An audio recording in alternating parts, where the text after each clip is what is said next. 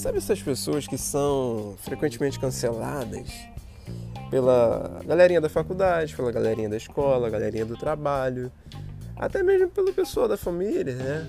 Por pensar em coisas diferentes, coisas não tão usuais, coisas que fogem do padrão.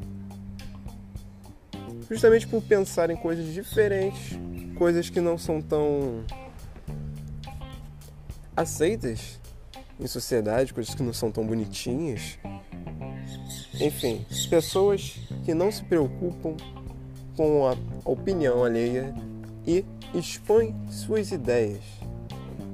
Por isso mesmo, queremos essas pessoas aqui porque porque sim, né?